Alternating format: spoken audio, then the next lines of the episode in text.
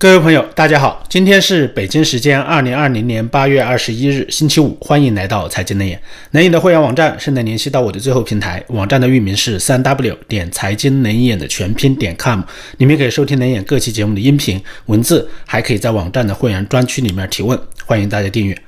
那么今天在做节目之前呢，和大家说点题外话。说实话，我是不太喜欢将其他地方的一些是是非非了带到油管平台上来的，带到节目里面来。我只是喜欢单纯的做节目，我从来不会在节目里面说节目之外的一些事情，或者说一些攻击性的言论，谁评论谁，谁骂谁。我觉得这样是很没意思的事情，而且也是浪费我自己的精力。那么就算有人在。推特上攻击我很多，我也是不做回应的。我真的可以说是没时间，也没有精力去回应。我觉得时间它会证明一切。那么这次呢，我简单就最近发生的一个事情做一下回应啊，就是前天是在 YouTube 上做财经频道的一个记者，他在推特上引用我的数字货币的那期节目的标题。那期节目的标题是“突发数字货币全国大规模推行，纸币开始废弃，中国家庭生死选择”。我是这样一个标题。然后呢，他就引用了我这个标题，然后就评论，他说要废弃纸币，胡扯，没有底线。他是这样评论的。我是偶然看到这个推文的。没看到其实就算了，但是看到了，我当然要回应一下。首先呢，我不知道他是否看过我的这期节目完整的啊。如果没有看过，他为什么要这么武断的来下结论，说我在胡扯？相反呢，如果他看过了，那么我节目里面基本上全部都是数据和事实，都是逻辑推理。我的每一期节目里面都是以数据和事实作为支撑的。你不管批驳我的数据，还是批驳我提供的事实，或者是批驳我的逻辑推理，其实都可以，对不对？但是你为什么不用大家都可以接受的方式来辩论的方式呢？就是说来指出我的错误，或者说指出我不合理的地方。我觉得这我是可以接受的。但是你直接像这样上来就扣帽子，用近乎辱骂的方式啊来说我胡扯，那么这点我当然是不能接受的。因为大家做平台都做的有一定的影响力了，对不对？很多东西不能这么简单、直接、粗暴，像这样谩骂似的、泼妇骂街似的，我觉得这样不好。那么，就像我在推文里面说的呀，对数字货币的观点不同，我们可以争论。我的节目里面呢，都是大量的数据和推理，你可以提出反证，观点是可以争论讨论的，对不对？但是你一上来就扣帽子，骂这个胡扯，那个傻逼人渣，那么这不是做媒体人该有的做法和品行呐，这叫口德败坏啊，出口成脏。我不会接受这种红卫兵式的攻击啊！而且据我的了解，他还不止一次这样说过。特别是在推特上啊，他很多骂人的脏话，可以说基本上就随口就说，像人渣、傻逼这样的词儿啊，骂过很多人。和他在油管上做节目的时候完全是两种风格。在油管上的时候呢，他还是比较注重这些礼仪，注重这些细节，可以说还算是比较客观公正的。但是在推特上啊，像这样骂人就非常不好。我都觉得这些词汇啊，真的是很脏，我都骂不出口。而且让我不可接受的是啊，他居然把他的粉丝攻击、辱骂我的观点了，他自己用推特再转发一遍。那么这样性质就完全不同了嘛，对不对？哪个人在背后没人骂、没人说了？那如果都这样转发的话，那就没完没了，对不对？可以说超出了我忍耐的底线。要知道，我之前呢是从来没有说过他半句坏话，就算是他呀几次都处于比较大的争议中啊，我也是没有落井下石。所以我做节目这么久了，基本上从来没有主动说攻击过谁，去黑谁。在节目里面，大家有没有听到？我反对同行相亲啊！我认为君子应该是口不出恶言。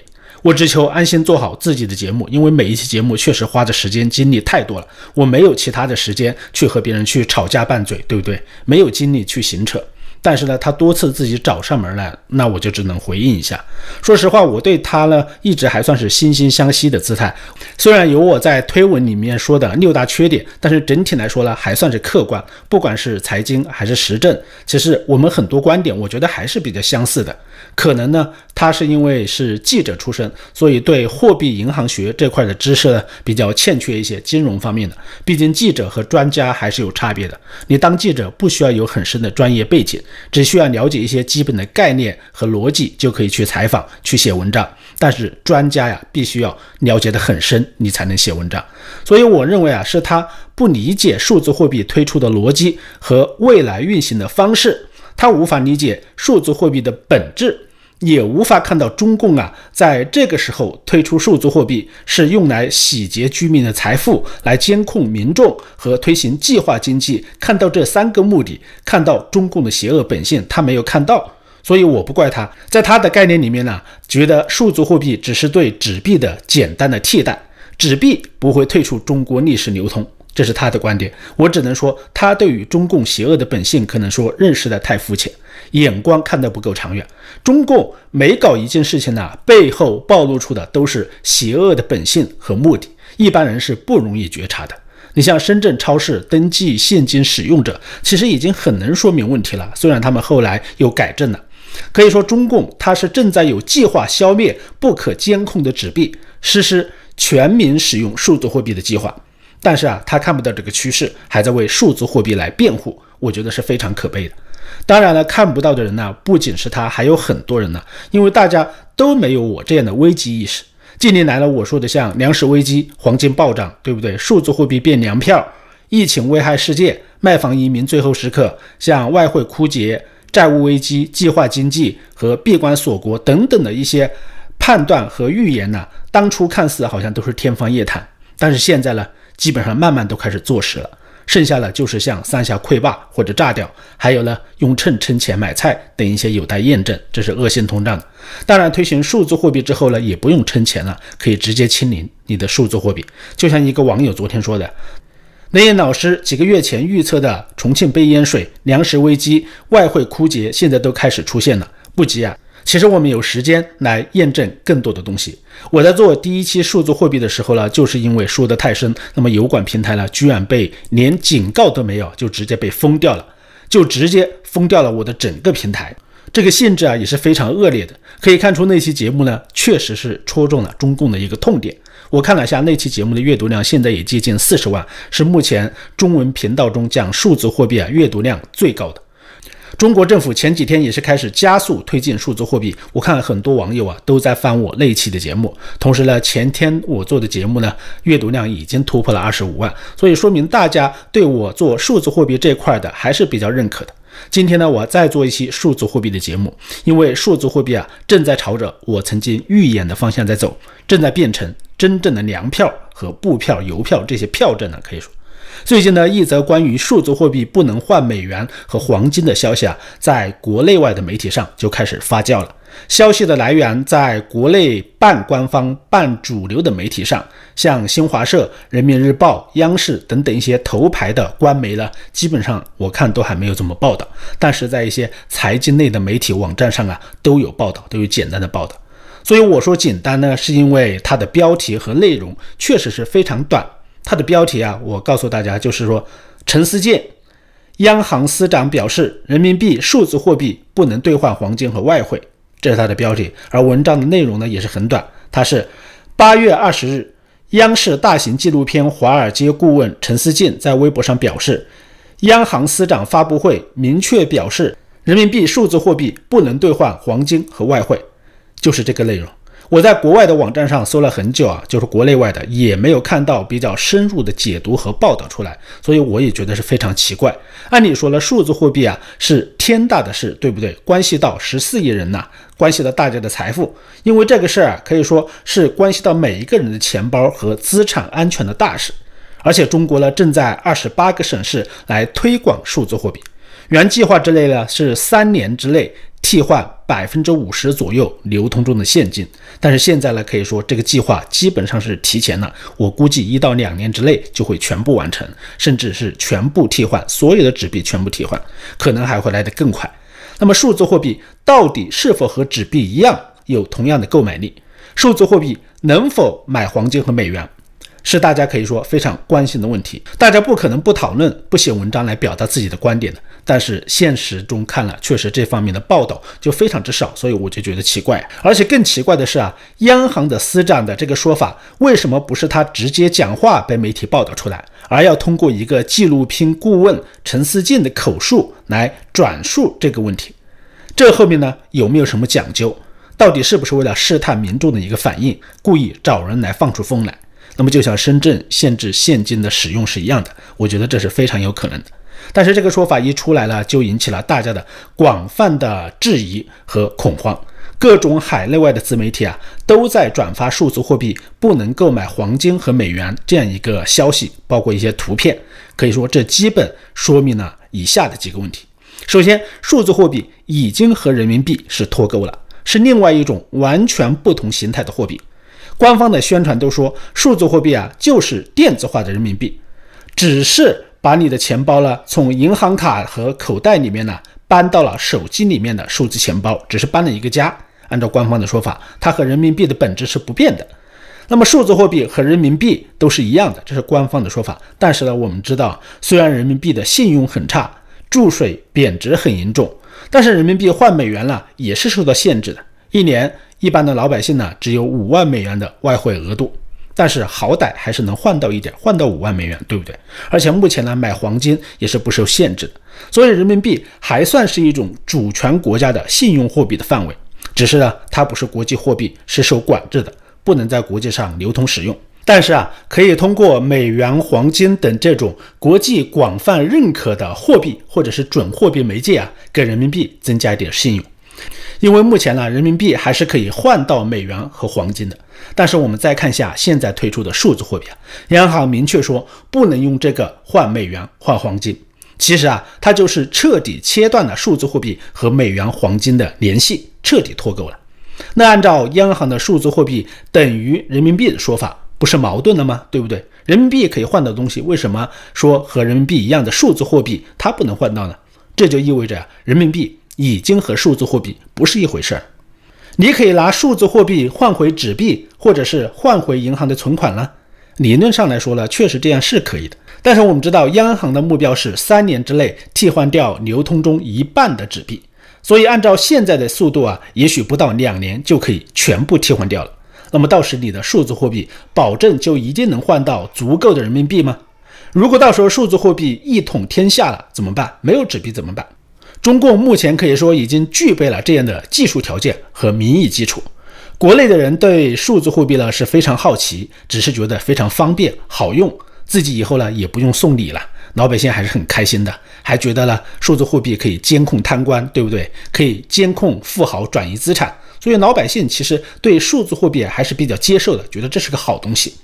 那么。数字货币出来啊，他们觉得首先难受的就是贪官和富豪，其次是中产白领。可以说对他们来说，他觉得这是好事儿，基本上都是持支持的态度。只要中国政府啊铺开来推广数字货币，我觉得大家都会积极配合的。很少有人会想到背后是一场财富的掠夺、控制民众的惊天大阴谋。这说的是民意基础啊，我们再来看一下技术手段。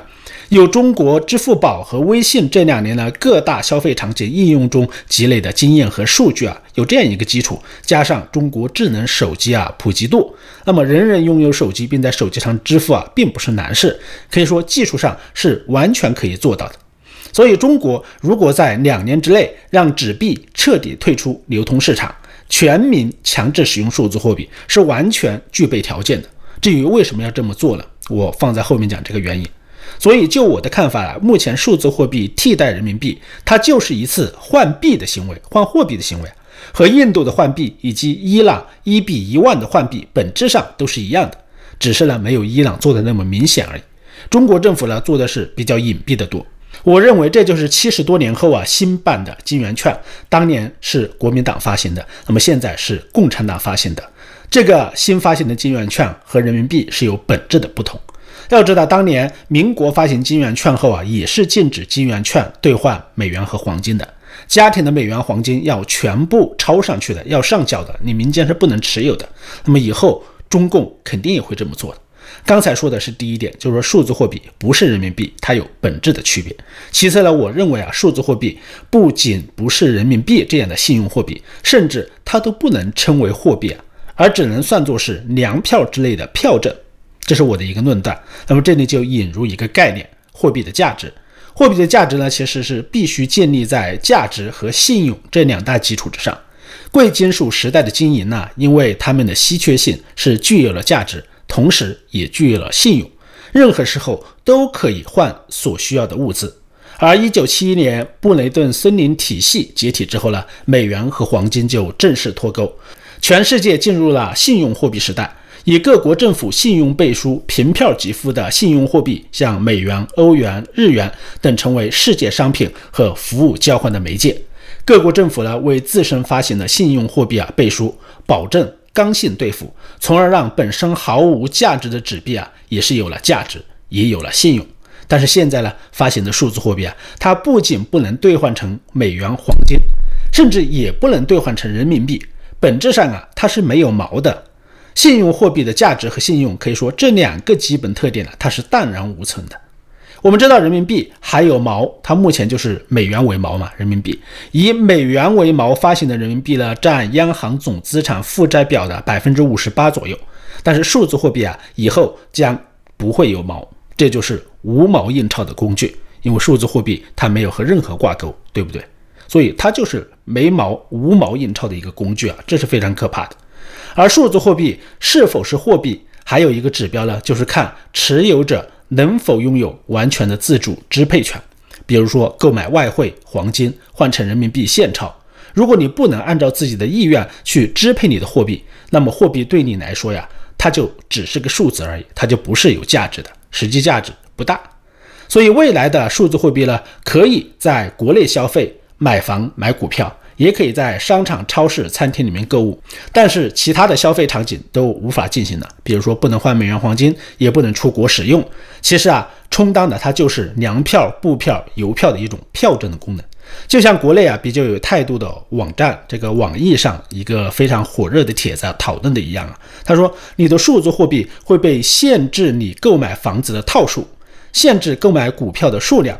或者是房产不景气的时候呢，它自动划钱来缴纳购房基金，发给你的数字货币工资呢，给你设置最后使用的时间，强制你在这一天到期之前消费，否则你的数字货币作废。其实这些都是可以实现的。那么这些情况呢，我觉得在未来也是非常可能出现的。最后呢，中国的数字货币啊，它是人民币国际化的一种倒退，可以说是一种经济内循环的票证，没有任何国际性的。今天国内的人还跟我打鸡血，说发行数字货币是国际贸易间躲开美元交易的一种新的支付方式，同样也是人民币国际化的里程碑，可以躲开美元系统对中国银行和官员等等的一些制裁。其实啊，他们根本不明白，绕开美元系统的前提呢，是要人民币本身是国际通用的货币才能实现。试想，中国和美国的两个华人呢？他们确实可以通过数字货币的钱包来绕开美元系统，但是你让美国的人在电子钱包里面收人民币，你这有什么用呢？对不对？人民币在美国呀，基本上是没用的，就是废纸啊！你不能买房，不能在美国购物，什么用都没有。那么贪官家手在海外，他会收中国银行发行的数字货币吗？当然是不会的。所以数字货币啊，它不能兑换成美元、黄金，在国际上来说呀，就是大幅度的倒退，比人民币啊还不如。中国中心化的数字货币呢，每一分钱都可以监控流向，那么这样的东西啊，它是不可能国际化的，国际上没有任何国家会信任这种货币的。这也就意味着呀，数字货币流通范围它仅限于国内，不能超出中国这个范围使用，就像是奴隶主给奴隶的一种凭证。这种凭证呢，只能在奴隶主所管辖的范围之内买东西。那么超出了这个区域呢，那么其他的奴隶主啊就不认可你这个票证，对不对？一个奴隶主一个地盘，你本地盘的奴隶，你只能用奴隶主的票证在这个地盘买东西，不能跑到另外奴隶主的地方去买。就像早期的粮票、布票、自行车票，它是不能拿到外国去购买粮食、买布、买自行车，这都是一样的道理。胡锡进说：“中国人用淘宝、拼多多呀，把美国逼回了农业国呀。但是我看中国推行的数字货币，是把中国人逼回到以物易物的原始社会啊。其实这种票证就是以物易物。那么这次推行数字货币呢，目的可以说也是非常明确。它首先呢，就是为了保护黄金等外汇储备。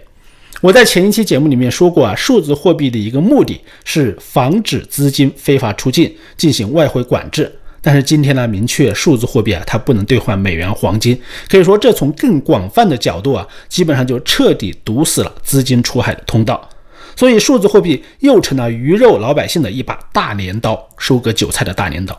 一旦你离开中国，不管是留学还是移民，那么你毕生积累的财富啊，将变成一堆毫无意义的手机数字，比卫生纸都还不如啊！至少卫生纸还是可以使用的，对不对？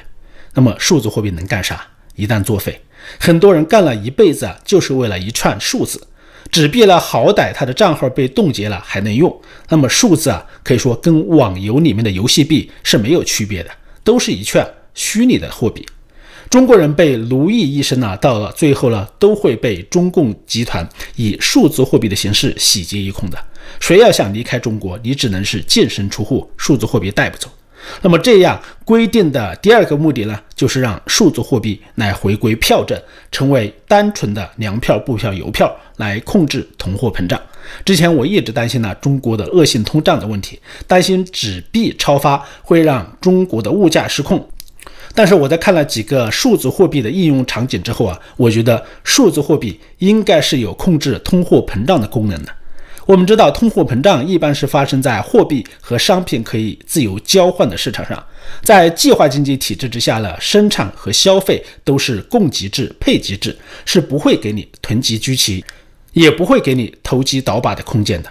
当然，就不会有恶性通货膨胀出现，对不对？没有这种倒卖囤积，那么通货膨胀哪里来了？很典型的就是啊，毛泽东时代有通货膨胀吗？大家发现？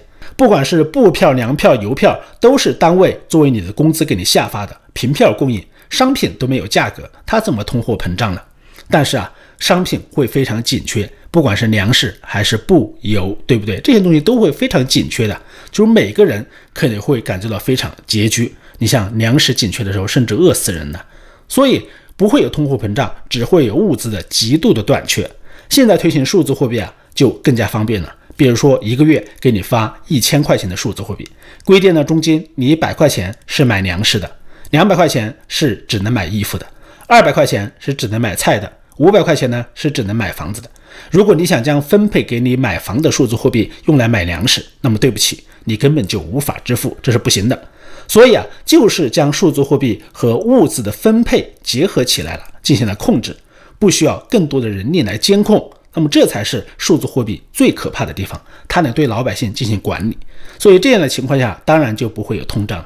很多人认为中国呀要推行计划经济，无法解决苏联供给失衡的问题。苏联和中国当年都没有成功实行计划经济，那么现在也不会成功。很多人这样认为。